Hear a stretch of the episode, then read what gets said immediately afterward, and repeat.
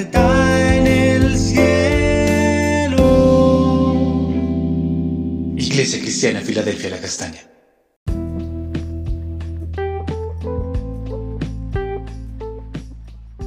Buenos días, unidad Iglesia Filadelfia de la Castaña, una puerta abierta en el cielo.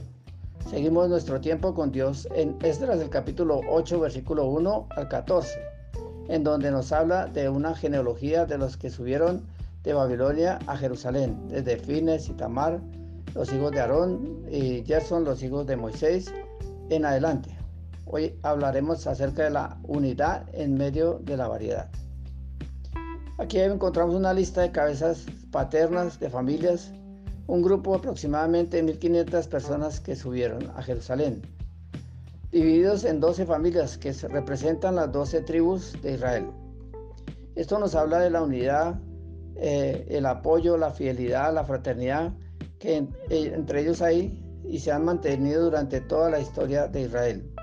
A pesar de los ataques, las invasiones, las deportaciones, los genocidios, intentos de aniquilación que han sufrido, se han mantenido unidos, fieles porque es el pueblo escogido de Dios. Y Él ha destruido a todos aquellos que se han levantado en contra de ellos, porque esa fue la promesa que el Señor le dio a Abraham en Génesis el capítulo 12, versículo 1 al 3. Pero Jehová había dicho a Abraham, vete de tu tierra y de tu parentela y de la casa de tu padre a la tierra que te mostraré. Y haré de ti una nación grande y te bendeciré y engrandeceré tu nombre y serás de bendición. Bendeciré a los que te bendijeren y a los que te maldijeren maldeciré. Y serán benditas en ti todas las familias de la tierra.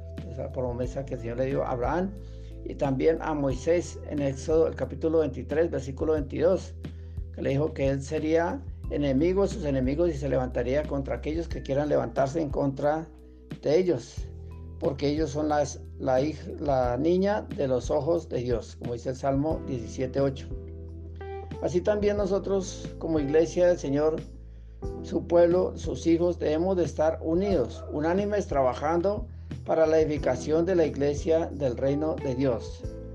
Que haya un crecimiento espiritual, un avivamiento genuino.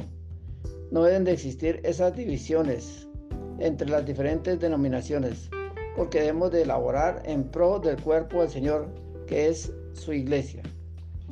Como la iglesia primitiva, leemos allí en Hechos 2, 46, que dice, y perseverando unánimes cada día en el templo, y partiendo el pan en las casas comían juntos con alegría y sencillez de corazón. Tenemos de perseverar en la unidad y compartir todo. También nos habla allí en Efesios el capítulo 4 versículo 3 que dice, procurad mantener la unidad del Espíritu y en el vínculo de la paz. Debemos estar unidos en el Espíritu.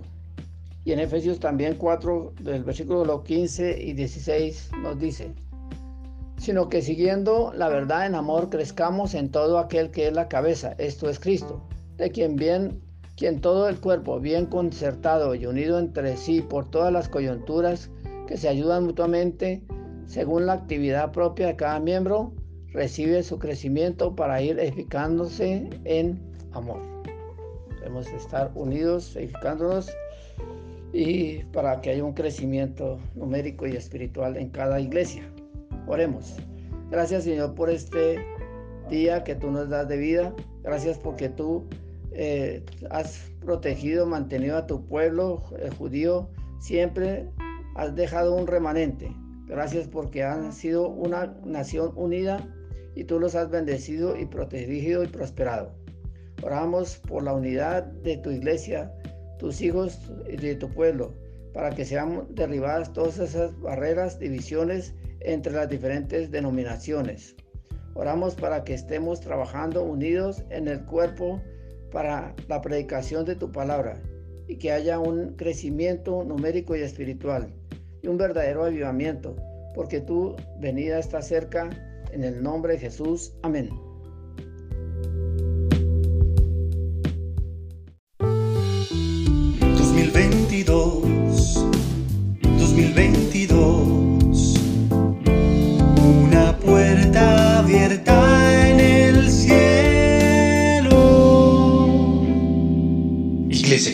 Filadelfia La Castaña.